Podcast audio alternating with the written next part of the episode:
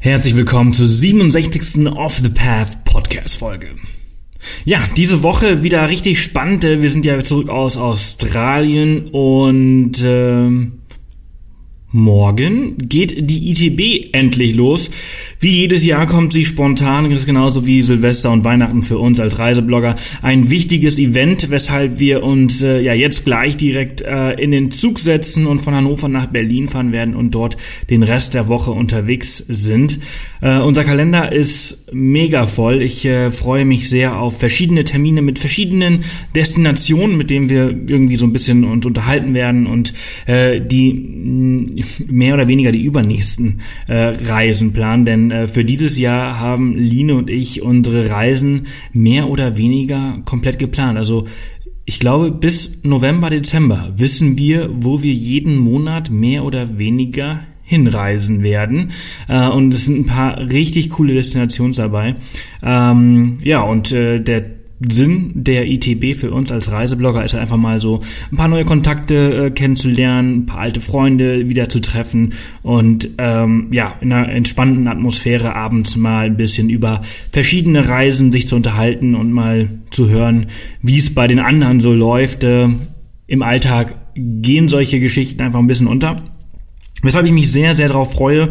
Äh, direkt heute Abend ist das Travel Massive in Berlin und äh, ja, wie gesagt, morgen geht's dann direkt um, ich glaube, 8 Uhr los. Ähm, und wir haben wirklich immer jeden Tag von morgens um 8 irgendwelche Frühstücktermine bis abends um 10 äh, irgendwelche Partys. Äh, es wird anstrengend in den nächsten paar Tage. Ich bin gespannt, äh, wie der Körper mitmacht. Normalerweise äh, werde ich und wie viele andere nach der ITB immer sehr schwer krank.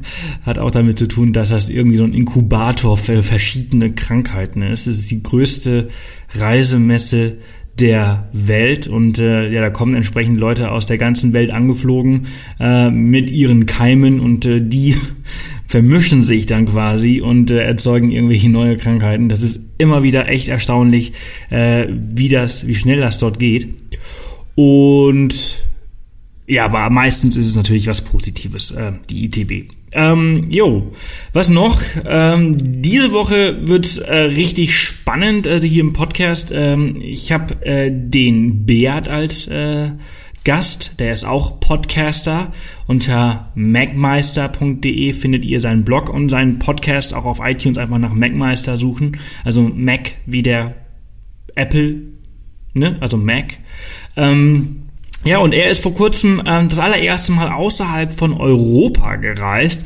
Äh, finde ich irgendwie spannend. Also wir als so äh, ja Dauerfernreisende. Ich meine, ich habe meine allererste, ich dachte das allererste Mal im Flieger. Ich glaube mit drei Wochen meinte meine Mutter mal, ich, ich, ich, kann mir das nicht merken, drei oder sechs Wochen. Ähm, und äh, seitdem halt ständig im Flieger und äh, nicht nur in Europa, sondern auch halt auch außerhalb äh, schon sehr früh. Und entsprechend finde ich das sehr spannend, diese Sichtweise, wie das für jemanden ist, der äh, im ähm, in den Zwanzigern ähm, das allererste Mal äh, dieses äh, dieses Europa, also unser Europa quasi verlässt und äh, sich in neue Kulturen und Ländern äh, begibt, ähm, die ja natürlich halt ja ganz anders sind als unsere. Und er ist zum allerersten Mal damals nach Thailand gereist und äh, ja, ihr erfahrt, äh, was das für Eindrücke für ihn waren, wie krass das war, in dieser Mega-Metropole Bangkok zu sein, die ja schon sehr krass ist und äh, ja, was für Ängste und Sorgen er vor dieser Reise hatte und äh, ob ähm, ja, ob das letztendlich wirklich so war, wie er sich das vorgestellt hat. Also wie gesagt, ziemlich spannend, ähm, super äh, Typ, der Beat. Folgt ihm gerne auf macmeister.de oder halt auf seinem Podcast. Und nun wünsche ich euch ganz viel Spaß mit der 67. Off the Path Podcast-Folge.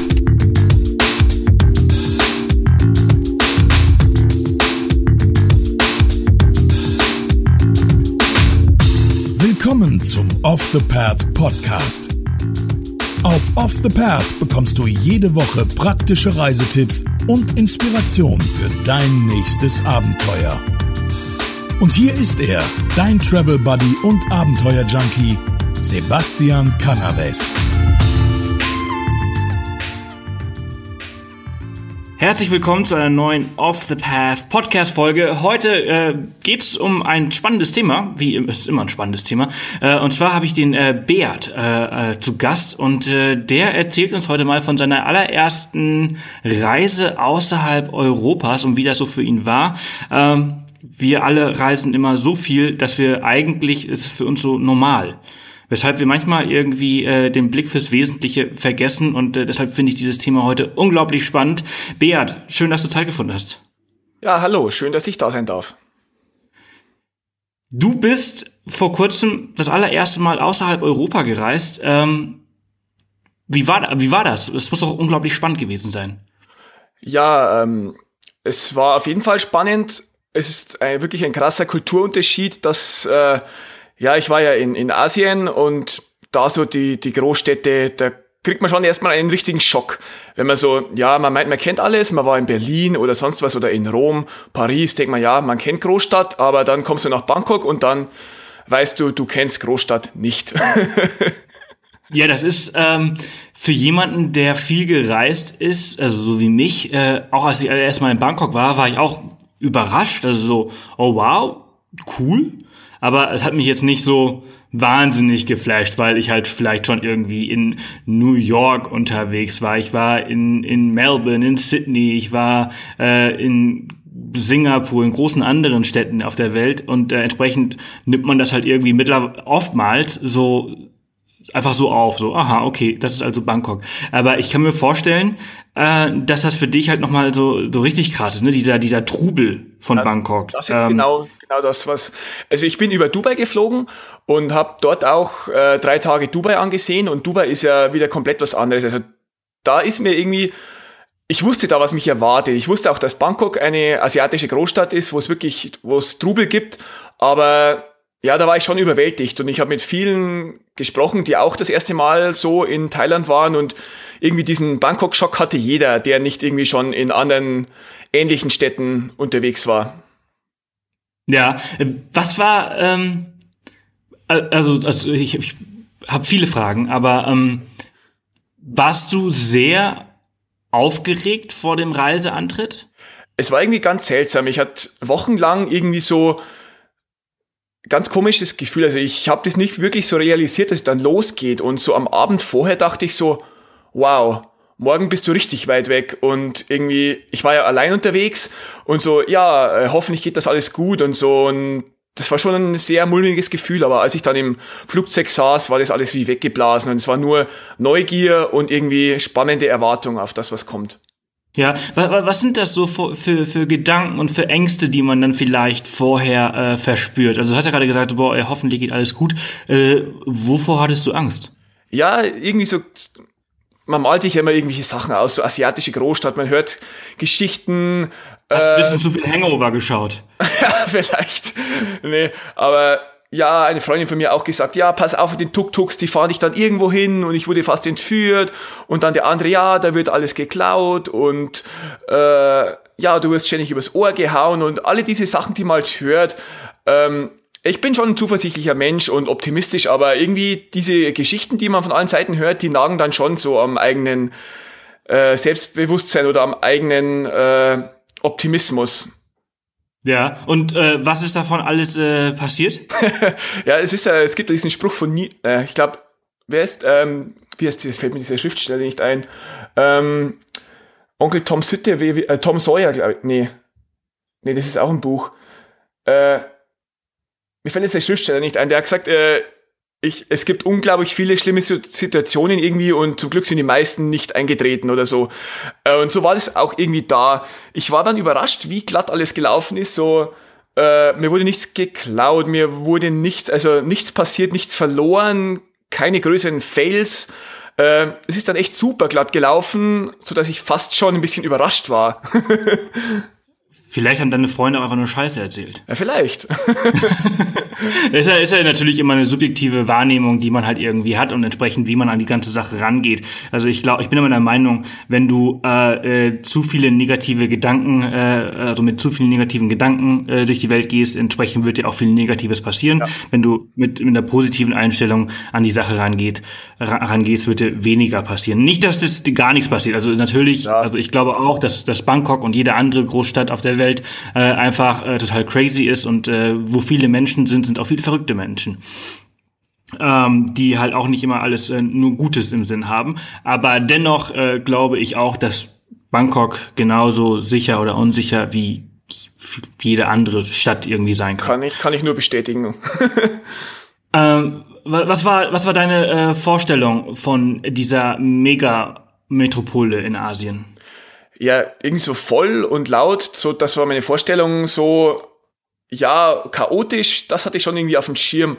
Aber ja, du, du kommst dann dahin und dann siehst du erstmal keine Sonne, weil irgendwie so Smog und alles ist trüb. Es ist ja eigentlich, es war im, im Herbst, da ist ja bei denen eigentlich schon, die haben ja fast tropisches Klima, also es ist immer warm und es war trocken, aber irgendwie ist trotzdem alles grau und ja, die, die, die Häuser sind alle so hoch und in den Gassen kommt irgendwie dann auch kein Licht hin und du bist irgendwie so in so einer grauen Welt gefangen, so ein bisschen. Außer du kommst irgendwie an den Fluss, da, da kommt dann mal ein bisschen, bisschen Sonne und Licht durch, aber ansonsten ist so die, das der erste Eindruck, den ich irgendwie hatte.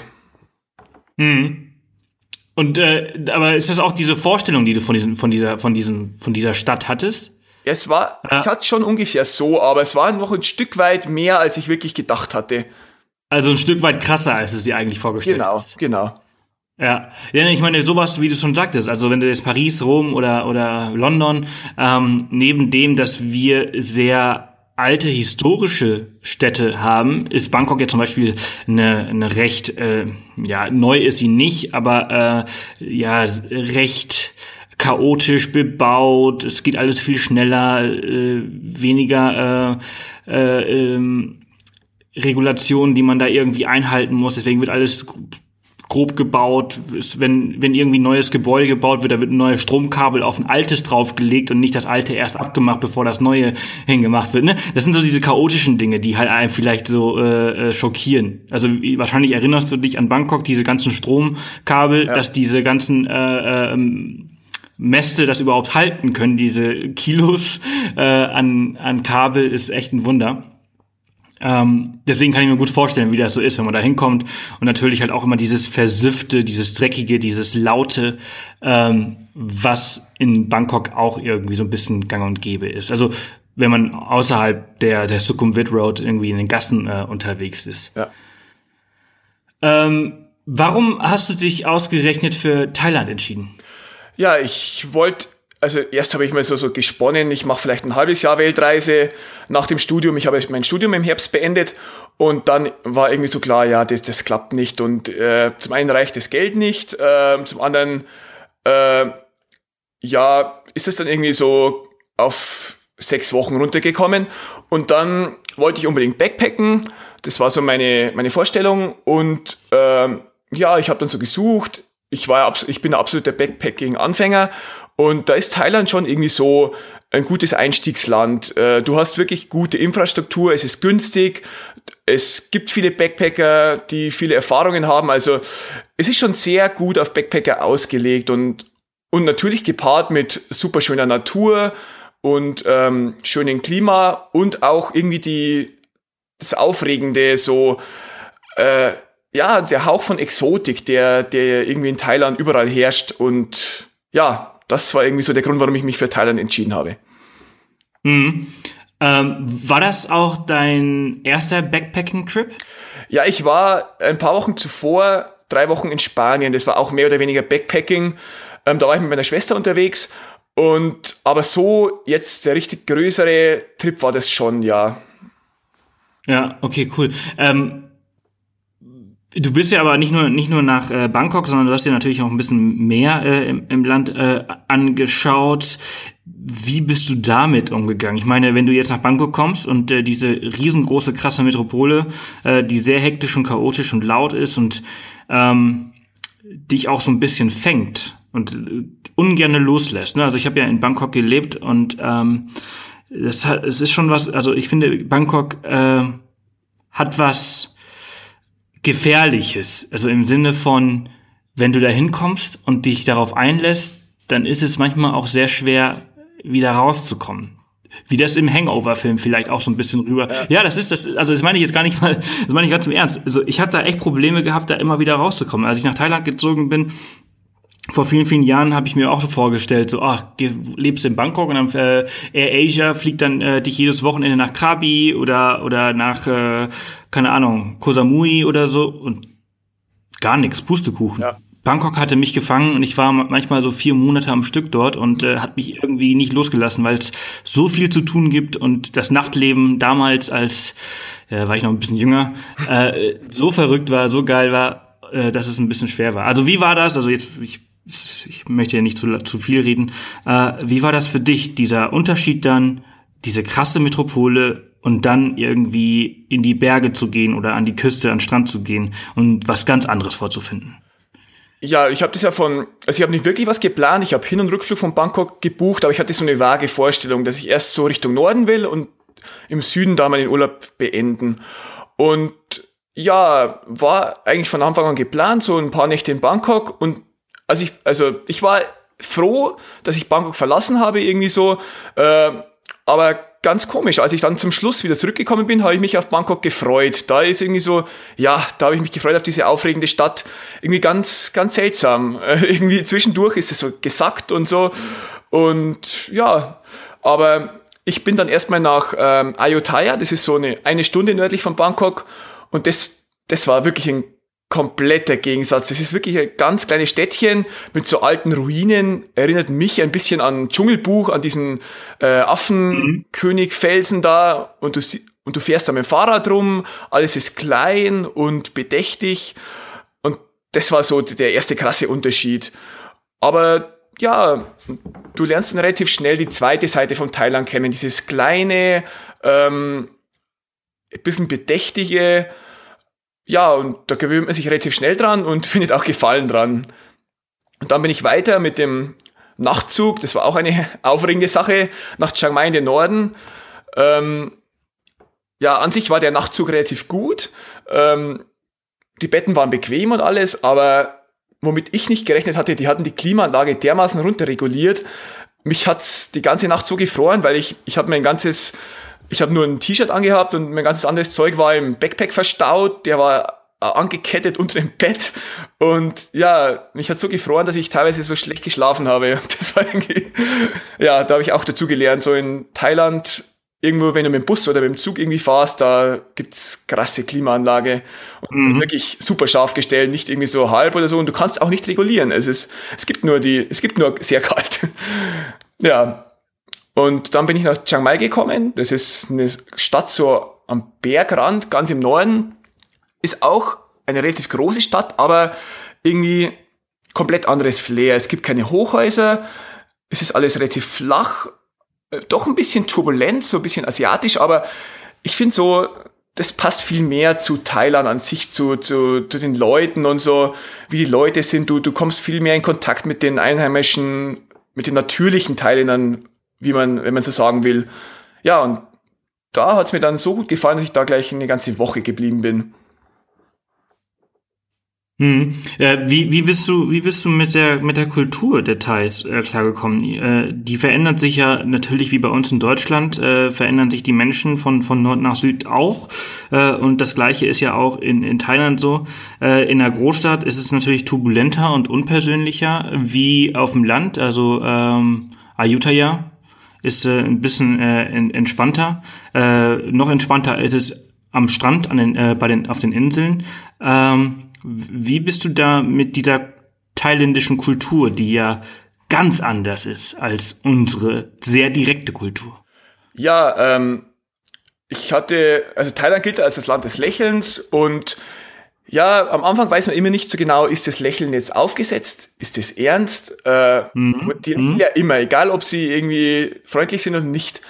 Aber ich habe dann recht schnell festgestellt, dass die meisten auch wirklich freundlich sind. Also die lächeln nicht nur grundlos, sondern Äh, ich hatte eigentlich fast nur mit super netten Leuten zu tun. In Chiang Mai hatte ich so einen Hostelgastgeber, der war sehr, sehr freundlich, konnte zwar nur schlecht Englisch, aber hat mir immer seine Hilfe angeboten, wollte mir immer weiterhelfen, hat mir dann einen Rabatt gegeben und so weiter und so fort. Und äh, das auch die meisten Menschen an den an den Ständen, an den Straßenständen, bei den Essenständen und in Restaurants, die waren wirklich auch echt nett, waren, haben gelächelt, aber ja, allein mit der Sprachbarriere, du, du kommst nicht so wirklich ran an die Leute es kann zwar jeder, zumindest in den touristischen Gebieten, ein bisschen Englisch, aber dadurch, dass du dich nicht wirklich unterhalten kannst, bleibt das alles so ein bisschen distanziert.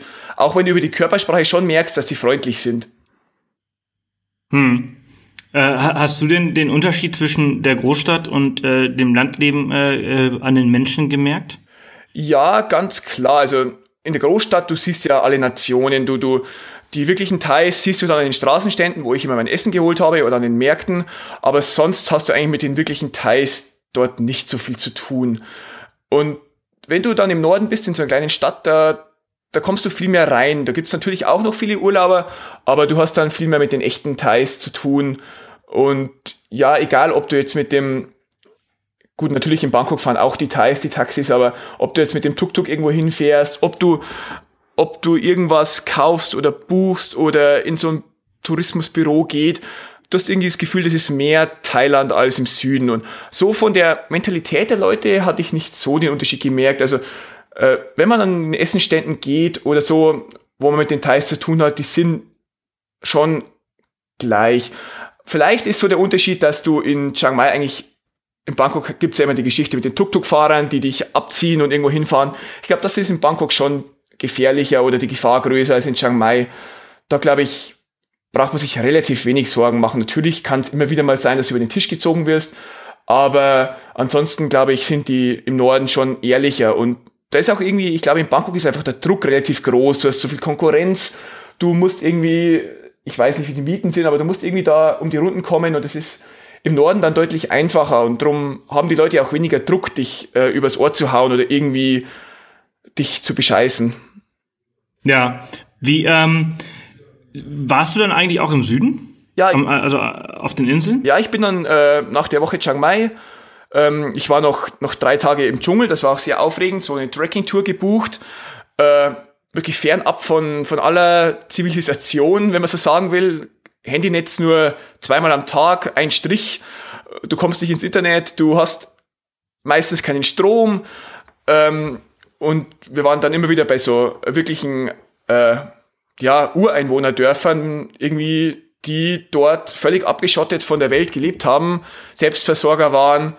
Und so, das war auch unglaublich beeindruckend. Ähm, du kamst völlig runter von unserer hektischen Welt und nimmst einfach nur die Natur wahr und die Menschen dort, die irgendwie so ihr eigenes Leben leben, völlig unabhängig vom restlichen Thailand oder so ja, das war so mein, mein, mein tolles Erlebnis im Norden und dann bin ich ja auch in den Süden geflogen. Wie bist du, wie bist du an solche Orte eigentlich gekommen? Also wie hast du deine, deine allererste Reise außerhalb Europas denn so organisiert? Also du hast ja gesagt, du hast ja wenig, wenig geplant, aber ich meine, wie bist du an solche Orte denn dann gekommen? Ja, das war immer so eine Mischung. Ich habe viel in so Backpackings, auf so Backpacking-Seiten verbracht. Ähm, und hatte natürlich auch Reiseführer, den Lonely Planet habe ich mir geholt. Da wird immer so, werden immer so Sachen vorgeschlagen. Aber was eigentlich so auch immer sehr ausschlaggebend war, waren die anderen Leute. Du triffst. Aber solche, solche Orte findest du doch nicht auf dem Lonely Planet, oder? Nee, das, das kriegt man über andere Leute raus. Du triffst irgendwo, ich war immer in Hostels und immer in, in Schlafsälen und da triffst immer Leute und jeder erzählt dir, wo er war und äh, ja, zu diesem Dschungeltrip, da bin ich, ich hatte den Kochkurs gemacht und da habe ich zwei Mädels aus Köln getroffen und die sagten, ja, sie machen jetzt so eine dreitägige Wandertour. Und ich so, ja, cool, das wollte ich auch machen, aber habe irgendwie nichts Cooles gefunden. Und sie, ja, komm doch mit, äh, ruf den Typen an und du kannst da mit. Ja, und dann bin ich halt da mit und so, so war es irgendwie öfter. Da sagt einer, ja, er fährt in den Urwald oder er fährt da und dahin. Und dann sagst du, cool, ja, äh, habe ich auch Interesse, fahre ich mit. Und wenn es irgendwie was ist, was dir nicht gefällt, dann machst du es halt nicht. Aber du bist ständig im Austausch mit anderen Reisenden, die bestimmte Sachen schon gemacht haben oder vorhaben. Und dadurch komm, kommst du eigentlich so an die besten Flecken ran. Ja, jetzt hast du gerade, das sind Mädels aus Köln gewesen, äh, was mich äh, zum, zum nächsten Punkt bringt. Äh, inwieweit bist du äh, in Thailand mit Einheimischen wirklich in Kontakt gekommen und inwieweit bist du eigentlich mehr auch in dieser weißen Blase unterwegs gewesen? Äh, im, also weiße Blase meine ich jetzt äh, mit anderen westlichen äh, Reisenden. Ja, leider sehr wenig mit, mit wirklichen Thais wirklich nur auf geschäftlicher Basis mit den ähm, ja, wenn du ein Essen kaufst oder im Restaurant bist. Ähm, es gab zwei Ausnahmen. Die eine war auf der Dschungeltour, da hatten wir wirklich äh, intensiven Kontakt mit den Thais. Das waren, ähm, unser Führer war auch so ein, ja, Ureinwohner, ich weiß nicht, ob das der richtige Begriff ist, aber auch so ein, der ist auch in so einem Dorf mit dem Dschungel aufgewachsen. Und da bekommst du schon einen richtig schönen Einblick so in das Leben, wie die denken. Ähm, das war ich wollte auch unbedingt was mit den Thais zu tun haben. Das war da irgendwie so perfekt. Und dann war ich nochmal von Chiang Mai aus in so einem Elefantenpark und da die Fahr Fahrerin, die hat uns auch relativ tolle Einblicke gegeben, so in deren Leben und ja, auch ihren Alltag. Ansonsten, ja, hat man wirklich mit äh, den anderen Backpackern zu tun, größtenteils. Hm. Die, dieser, dieser Elefantenpark, äh, was war das für ein Park? Ja, ähm, in Chiang Mai, glaube ich, gibt es 97 Elefantenparks oder so. Äh, jeder will, dass du Elefanten reitest. Und ich habe gelesen, dass Elefantenreiten eigentlich so äh, nicht gut für die Tiere ist. Die werden da gequält, dass sie das zulassen, dass welche drauf reiten. Und es ist wirklich Tierquälerei. Und deswegen haben viele Tierschutzorganisationen äh, gesagt, ja, nicht Elefanten reiten.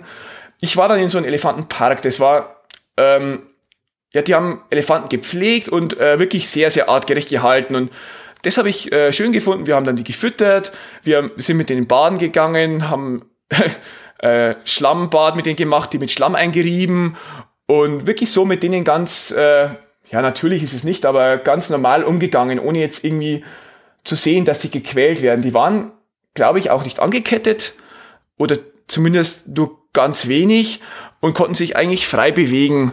Und ja, das war, das war super schön. Nicht, äh, ab, nicht diese Massen-Elefantenreittouren, wo du irgendwie in den Park fährst und du reitest eine Runde und du siehst eigentlich, dass die Tiere leiden. Und da ist leider die Gefahr immer noch relativ groß, weil Thailand, jeder will nach Thailand und irgendwie Elefanten reiten oder Elefanten sehen.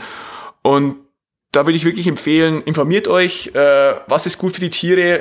Äh, Elefantenreiten ist sicherlich cool, ich habe es nicht gemacht, eben weil ich mich bewusst dagegen entschieden habe. Aber informiert euch vorher, ähm, was das für die Tiere bedeutet, wenn du jetzt irgendwie drauf reitest oder wenn du irgendwie in so einen Park fährst, wo die alle den ganzen Tag angekettet sind. Du hast gerade gesagt, äh, die waren nicht angekettet oder ganz wenig angekettet. Was ist denn ganz wenig angekettet? Bin mir nicht sicher. Also die hatten so, ein, so eine Art Stall, so einen offenen Stall und da waren die und wurden gefüttert. Es kann sein, dass sie da angekettet waren, aber ich glaube nicht. Ich glaube, dass die so gut trainiert waren, dass die nicht angekettet waren. Und dann sind die immer wieder zum Baden gegangen. Da war äh, ein Berg runter. War ja, aber ich, ich, ich, möchte, also weil du jetzt gerade sagst, die waren so gut trainiert. Also das ist ja eigentlich schon ein Zeichen dafür, dass es alles andere als natürlich ist, ne? Ich, ich weiß nicht genau, wie die das gemacht hatten. Äh, ob ich glaube, das waren auch irgendwie kranke Elefanten teilweise, die ähm, ja, also ich, ich weiß, also ich, ich, ich glaube, ich weiß, in welchem Park du warst. Und es gibt auch ein paar ganz gute Parks dort oben in, in Chiang Mai, die das auch eigentlich alles ganz gut machen. Äh, ich, ich möchte dazu eigentlich nur sagen, für alle, die zuhören, ähm, die mal irgendwann mal nach Thailand äh, gehen, äh, lieber mal zum Khao Sok Nationalpark oder Khao Yak Nationalpark äh, gehen. Da kann man hinfahren, da kann man Wanderungen machen und dann sieht man Elefanten in der wilden Natur, äh, wirklich wilde Elefanten. Und äh, wie du gerade schon sagtest, ähm, Reiten sollte man unterlassen. Also das, das, äh, also für einen ordentlichen Off-the-Path-Leser und Zuhörer gehört sich das nicht, ähm, dass man Elefanten reitet. Und es gehört sich auch nicht, dass man äh, in diese Tigertempel, von denen es auch ganz viele gibt, geht. Ähm, hier muss ich einfach mal sagen, dass der junge Sebastian ein bisschen dämlich war und das früher auch mal gemacht hat, in so einen Tigertempel zu gehen, äh, für was ich ihn eigentlich erschlagen könnte, aber ich kann leider die Vergangenheit nicht ändern. Äh, aber ich bin heute so weit, dass ich heute zumindest sagen kann, dass ihr es nicht machen solltet. Ähm, so viel dazu, nur ein Zwischenrand, äh, Bert. ähm, war auch gar nicht also so gemeint, also ich, ich äh, hoffe, du verstehst, was ich ja, meine. Ähm, dass das einfach so eine Sache, also Natur äh, und Tiere, die liegen mir immer sehr am Herzen und ähm, ich es gibt ein paar richtig gute äh, äh, Elefantencamps äh, dort oben in Chiang Mai, aber du hast ja gerade schon gesagt, es gibt über 90 und entsprechend äh, äh kann das alles... aus der Luft gegriffene Zahl, es gibt unglaublich viele. es gibt unglaublich viele, also wenn man Elefantencamp Chiang Mai äh, googelt, dann kommen ganz viele auf. Und ähm, äh, also es, die einige machen es gut und die haben auch gute Intentionen dahinter, ähm, aber äh, die meisten sind auch äh, profitgierig und äh, was weiß ich, was da alles passiert. Deswegen muss man so bei, bei Attraktionen mit äh, Tieren, ähm, die halt auch in Gesch Gefangenschaft ja leben, immer ein bisschen vorsichtiger sein. Äh, lieber in so einen Nationalpark äh, fahren, wo die Tiere wirklich äh, frei rumlaufen. Also Khao Yak ist ein Nationalpark. Warst du da? Weißt du, wo der ist? Äh, ich weiß, wo Khao Yak ist, war leider nicht. Ich war im Khao Sok im Süden. Genau, Khao Sok ist der größte Nationalpark Thailands, der ist im, im Süden, äh, in der Nähe von äh, Phuket und äh, Khao Lak. Und äh, der Khao Yak ist ungefähr drei Stunden Busfahrt von äh, Bangkok entfernt. Und wenn man da, äh, ich habe das damals äh, per Anhalter irgendwie gemacht, ich bin mit dem Bus äh, an die Tore des äh, Nationalparks gefahren und dann per Anhalter haben mich die Thais dann immer in ihren Pickups mitgenommen. Und dann siehst du auf den Straßen Elefanten und du wanderst da durch und siehst Elefanten. Ähm, da läuft sogar der ein, ein oder andere Tiger äh, durch durch den Nationalpark, was ziemlich selten ist. Haben wir natürlich nicht gesehen. Ähm, und äh, ja, der Chaos Sock im Süden ist äh, genauso toll, wenn nicht sogar auch noch richtig schön durch diesen großen Stausee, der da drin ist. Genau. So viel dazu. Äh, haben wir mal was dazwischen gehabt. Äh, zurück zu, zu deiner Reise. Ähm, meinst du, äh, dass äh, Thailand das perfekte Einsteigerland ist für Backpacker? Ich würde schon sagen. Ähm, du kommst mit, mit Englisch relativ weit, du, du ähm, es ist günstig, das ist auch ein Grund, natürlich ist in den letzten 20 Jahren vielleicht ein bisschen teurer geworden, aber du bekommst immer noch Essen zwischen ein und zwei Euro. Eine Nacht kommt drauf an, was, was du für Ansprüche hast. Im Schlafsaal, im Hostel kriegst du zwischen fünf und zehn Euro pro Nacht. Im Hotel 20 bis 30 Euro und das sind wirklich, wirklich gute Hotels. Ähm, ja, und wirklich eine gut ausgebaute Infrastruktur. Du kommst, äh, die, die Inlandsflüge sind relativ günstig, du kannst aber auch überall mit so äh, privaten Van-Touren hinkommen, sehr, sehr preiswert, da leidet der Komfort ein bisschen drunter und du brauchst länger, aber du kommst günstig von jedem A fast an jedes B. Das ist wirklich super und ja, ähm, du bist relativ frei, so was du machen kannst. Du kannst eigentlich deine Route frei planen, je nachdem, ob du mehr Strände willst, ob du mehr Berge willst, ob du alles willst, ob du Massentourismus willst oder ob du ruhige Inseln willst. Und ich habe gehört, dass es zum Beispiel in Vietnam komplett anders ist. Da hast du irgendwie so diesen Pfad, den du gehen willst, gehen musst fast. Und irgendwie, wenn du ein bisschen was auf eigene Faust machen willst, ist es in Vietnam zum Beispiel sehr schwierig. Und so, ja, natürlich schönes Wetter, das spielt auch mit rein. Tolle Natur, äh, leckeres Essen. Ja, ich finde schon, dass es perfekte Einsteigerland für Backpacker ist. Ja, also was du gerade genannt hast, dieses in Vietnam, ähm, das hast du ja in Thailand ja eigentlich auch. Nat natürlich hast du da die, die Option, was du, was du machen möchtest und wo du hinfliegen möchtest. Aber am Ende machen viele alle das Gleiche. Und äh, dafür äh, gibt es einen Begriff, das ist der Banana Pancake Trail. Weil die, die, die Europäer oder die Weißen, die äh, essen so gerne äh, Banana Pancakes in, in äh, Südostasien und deshalb hat man das dann irgendwie Banana Pancake Trail genannt, weil alle irgendwie diesen einen Pfad äh, langlaufen oder langreisen. Ähm, jetzt bist du aber nicht nur nach, äh, äh, nach Thailand auf deiner ersten äh, au ja, außereuropäischen Reise, sondern du bist auch nach äh, Dubai, äh, was ja auch ein kompletter Kontrast zu dem ist, was wir in Europa haben. Und natürlich auch nochmal eine ganz andere Kultur ist zu dem, was wir in Europa und in Südostasien haben. Wie war das für dich?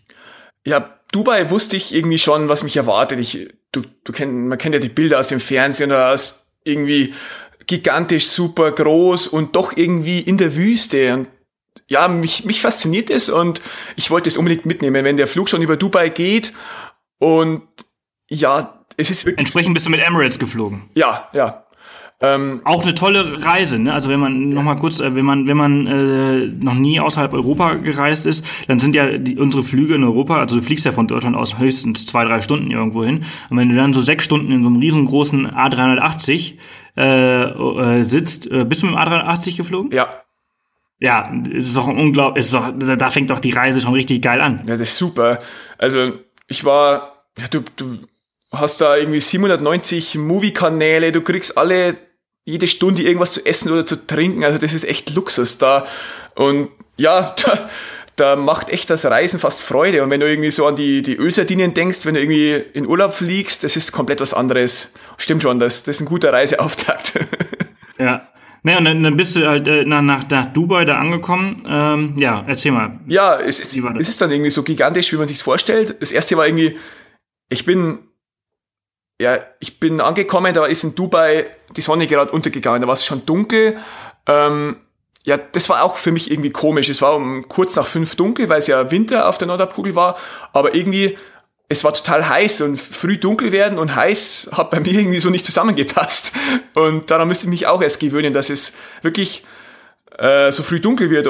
Und für, ja, weil für mich äh, warme Temperaturen und Hitze immer mit äh, langen Tagen verbunden war.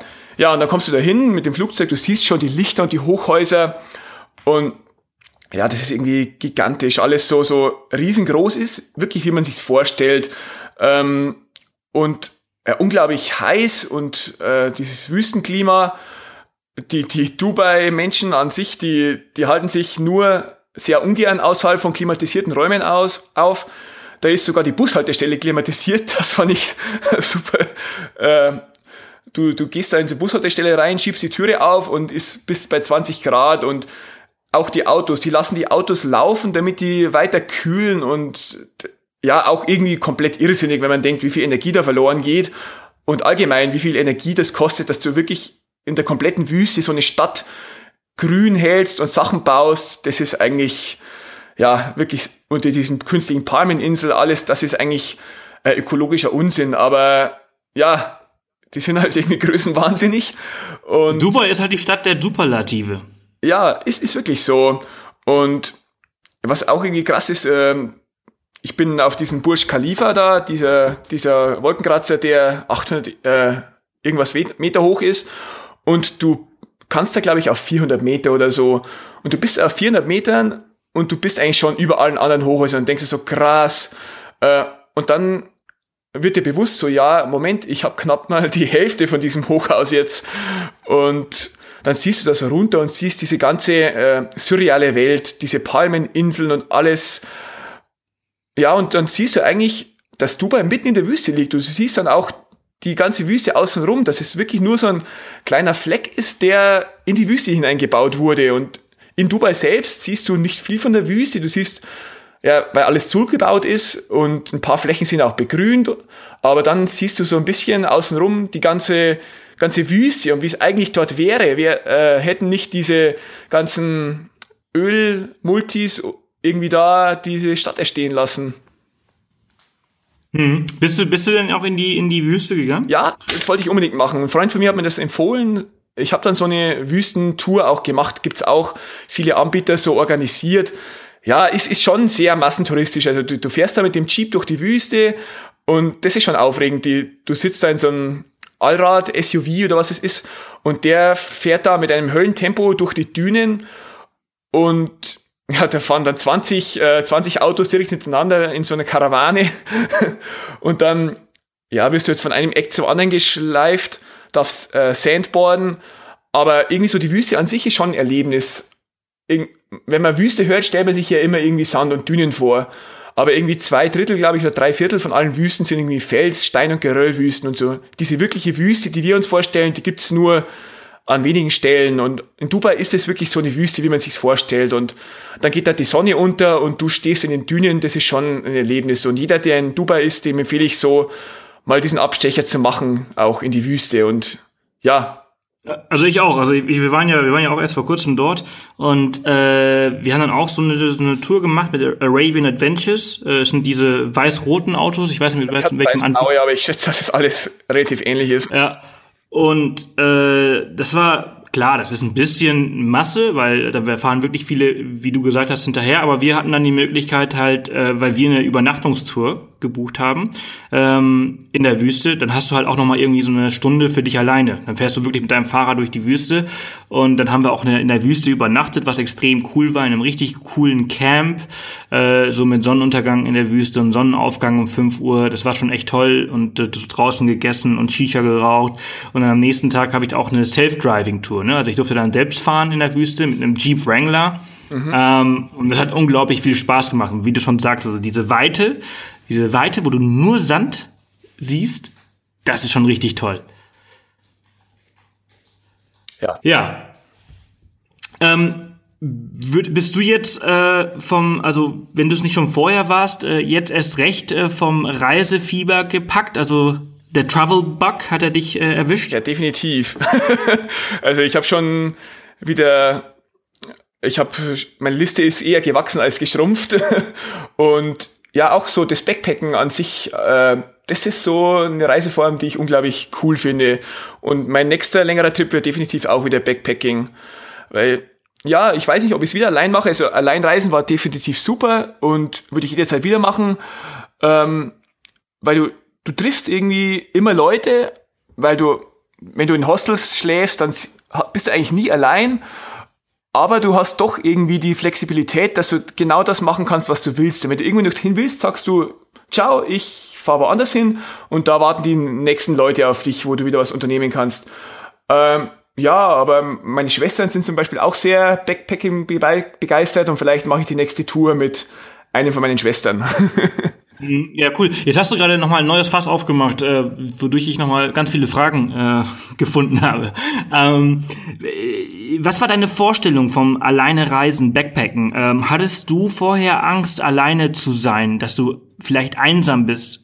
Nee, absolut nicht. Also ich habe ich hab auch mit Leuten gesprochen. Ich habe mit der Freundin geredet, die diese ja auch in Asien war, ein paar Monate vor mir und die sagte, ja, sie hätte sich nicht getraut, allein zu reisen, aber jetzt im Nachhinein weiß sie, dass das absolut kein Problem ist, auch als Frau. Weil man immer so denkt, hm, als Frau alleine reisen ist auch kein Problem. Und ich hatte überhaupt keine Bedenken. Ich habe auch gelesen, dass, es, äh, dass man da immer Leute trifft, dass es überhaupt kein Problem ist. Und deswegen war das für mich irgendwie nie ein Grund irgendwie zur Sorge. So. Hm, also ich bin ja auch der Meinung, dass äh, äh, wenn man, also diese, diese Angst, also ich bekomme ja immer viele Fragen bezüglich, also dass, dass die Leute Angst haben, alleine zu reisen, weil sie Angst vor diesem Alleinsein äh, haben, ähm, das ist eigentlich eine sehr bewusste Entscheidung. Also wenn man möchte, dann kann man allein sein, aber wenn man nicht möchte, dann ist man, empfindet man immer irgendjemanden. Also in jedem Hostel äh, findest du jemanden, der mit dir ein Bierchen äh, trinken geht oder feiern geht oder mit dir einen Ausflug macht. Also das ist äh, immer eine sehr bewusste äh, Entscheidung fürs Alleine sein. Genau, also man, man kann wirklich alleine sein, wenn man sagt, ich will jetzt mal ein paar Tage alleine erkunden, kann man das ohne Probleme machen, aber es ist super leicht, irgendwie Leute zu finden, Reisegefährten oder was auch immer. Ja, äh, jetzt hast du, äh, das war jetzt deine allererste Backpacking-Reise ähm, und weite Backpacking-Reise und äh, aus Erfahrung weiß ich, dass die allererste Backpacking-Reise die meisten Leute immer so einen 70-Liter-Rucksack dabei haben und viel zu viel dabei haben. Ähm, wie war das bei dir? Ja, ich war, ich war zuvor ja auch in Spanien, da hatte ich ein bisschen weniger Gepäck dabei und ich dachte so, ja, ähm, ein bisschen mehr nimmst du mit, aber nicht, nicht viel mehr. Und also 60 Liter. Ja, ich hatte, ja, ich glaube, es war ein 60 Liter Rucksack, aber ich, hat, ich habe die mit anderen 60 Liter Rucksäcken verglichen und die waren deutlich größer. Also vielleicht war es ein Fake 60 Liter, ich weiß es nicht. Ähm, aber ich hatte echt relativ wenig dabei. Es, war der Rucksack voll? Der war zum Schluss vor allen Dingen voll. Ich war in Bangkok noch mal Kleidung shoppen. aber zu Beginn war schon noch viel Platz, weil ich, ich wusste auch so, ich, ich will mir ein bisschen was kaufen dort drüben ähm, und habe deswegen auch Platz freigelassen. Aber ich hatte wirklich nicht zu viel Kleidung dabei und auch so äh, könnte ich nicht sagen, dass ich viel zu viel mitgenommen habe. Vielleicht habe ich eine kurze Hose zu viel mitgenommen. Äh, das, wär, das war so das Einzige. Aber ansonsten habe ich wirklich, ich habe mich sehr gut informiert, wie die Leute packen und jeder hat gesagt, äh, pack und schmeißt dann nochmal ein Drittel raus und pack nochmal und so weiter.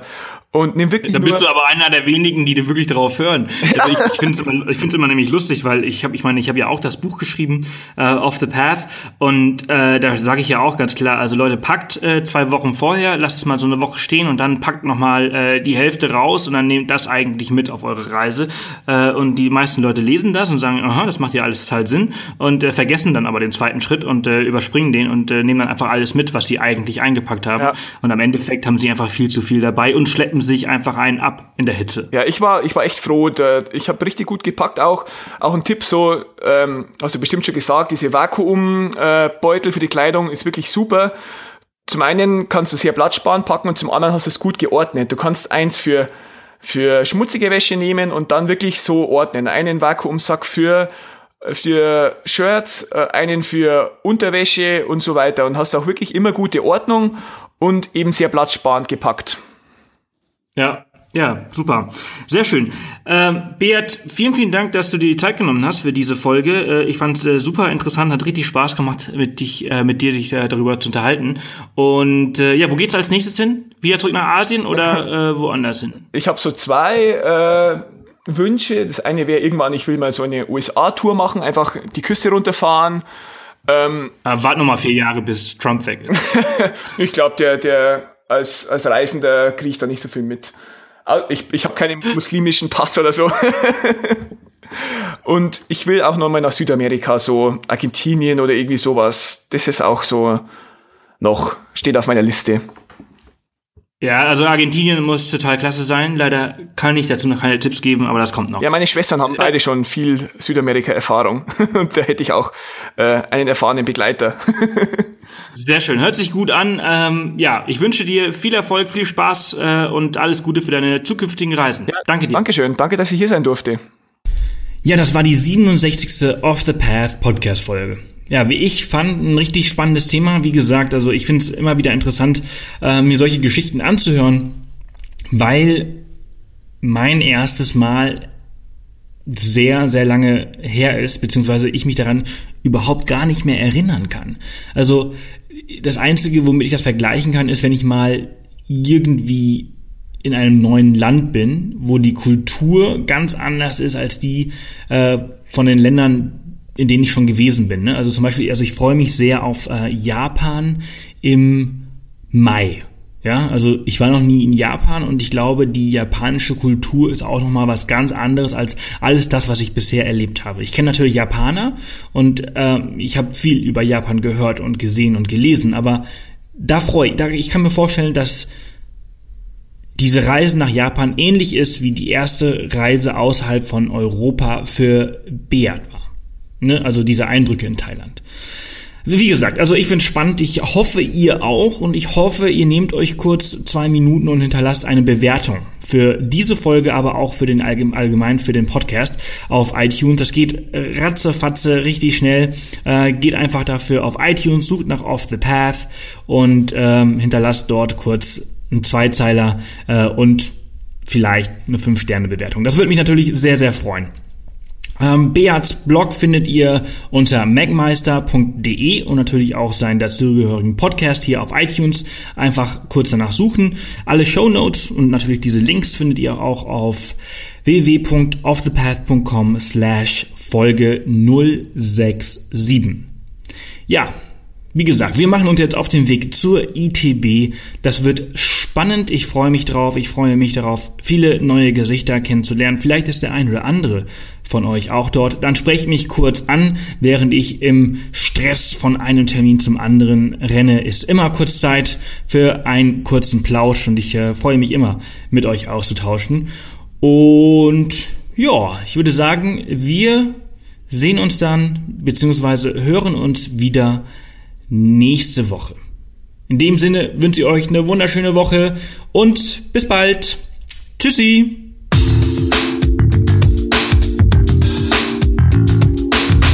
Das war wieder eine Off the Path Podcast Folge.